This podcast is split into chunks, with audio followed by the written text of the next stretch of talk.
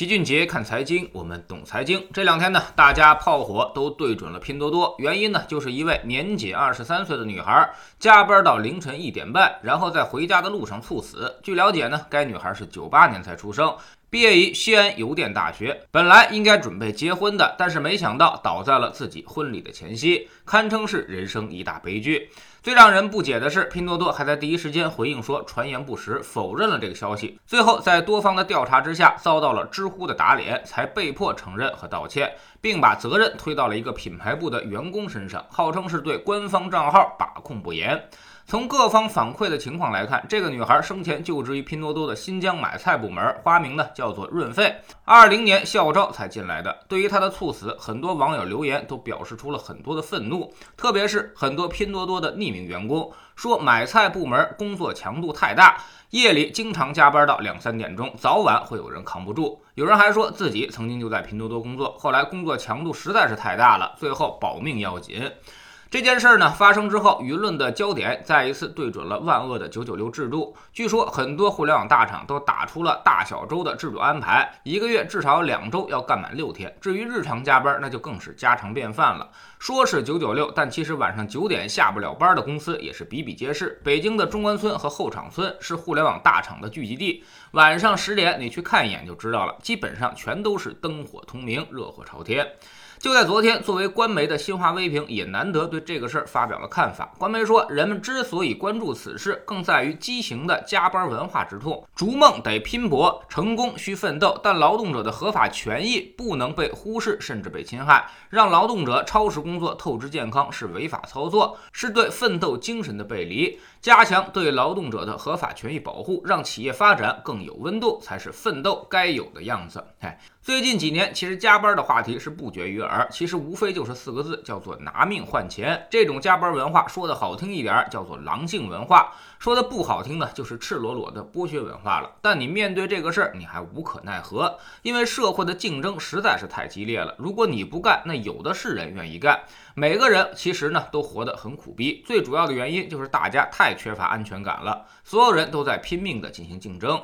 我们的对手其实并不是那些万恶的资本家，而是千千万万个跟我们一样的苦命人。大家可以想一想，在上高中考大学的时候，有人压榨你吗？有资本家吗？那会儿我们一样过得很苦，几乎没有十二点之前睡过觉，早上五点起来就得去上早自习。那会儿在我们眼里，老师就是资本家，但老师显然并不是压榨我们的人，他也是为了我们能有个更好的前途，甚至为了给我们补课，他也要加班加点来完成学校给他的绩效。任务，所以其实这是一个社会话题，不是官媒唱几句高调就能解决的。每个人都活得很累，甚至公务员、国企事业单位的某些部门的员工也是一样。老齐有一个在政府部门工作的朋友，算是端着金饭碗的公务员了。去年几乎没有一天是十一点之前下班的，颠覆了我对所有公务员职业的认知。他说，现在大城市的很多部门其实已经非常忙了，事情是越来越多，但是人手却严格的控制。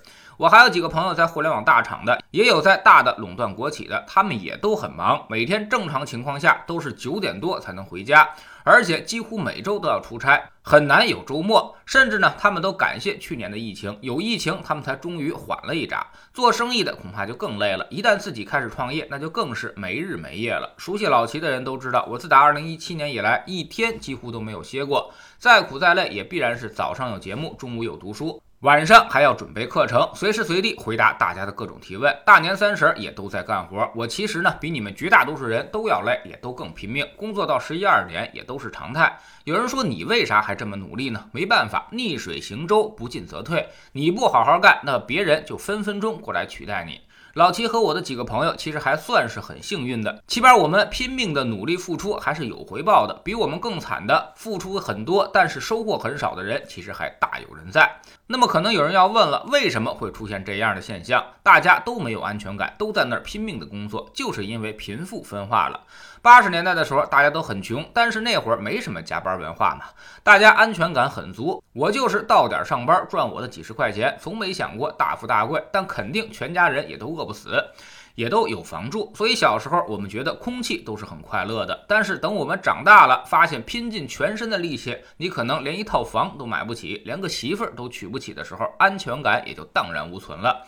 家里有背景的还有老家可以回，而家里没背景的去大城市打工的那些人，那么可不是就得像拼多多那个女孩一样拼命吗？不然还能怎么样呢？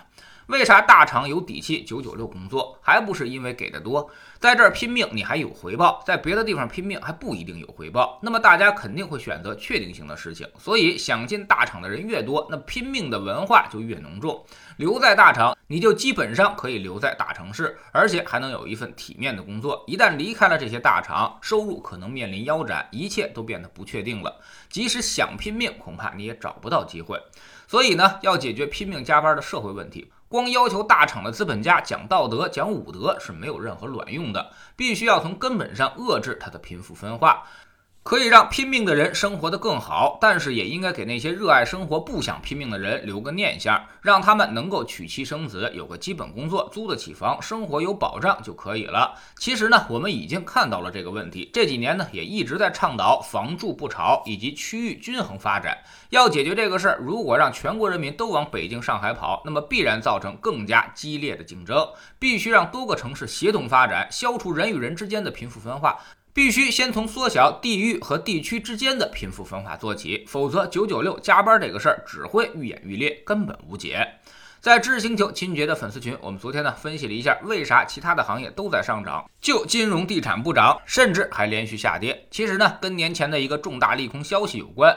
这个事儿呢，让金融地产的预期明显恶化。那么这两个行业还能投资吗？学点投资的真本事，从下载知识星球找齐俊杰的粉丝群开始。我们也通知大家，粉丝群将于一月十五号开始新一年的提价，从现在的二百七十二元调整到二百八十四元。已经在群里的老用户不受影响，仍然是一百九十九元续费。要加入粉丝群，每天学习投资技巧的朋友要抓紧最后的几天时间了。每个交易日的晚上，我们都有投资课程，老齐只在这里回答大家的提问。知识星球老齐的读书圈里，我们开始讲大卫雷德曼的逆向投资策略。昨天呢，我们说到了风险和收益的关系，很多人都觉得高风险高收益，这是显然错误的理念。风险越高，你的收益只能越差。真正做投资的朋友最看重的其实是低风险高收益的机会。那么这又该如何去寻找和把握呢？在知识星球找老齐的读书圈，每天十分钟语音，一年为您带来五十本财经类书籍的精读和精讲。现在加入之前讲过的近一百九十本书，您全都可以收听收看。算下来，每本语音书呢才不到一块五毛钱。读书圈学习读万卷书，粉丝群实践行万里路，各自独立运营也单独付费，千万不要走错了。苹果用户请到老齐的读书圈同名公众号里面扫描二维码加入，三天之内不满意全额退款，可以过来体验一下。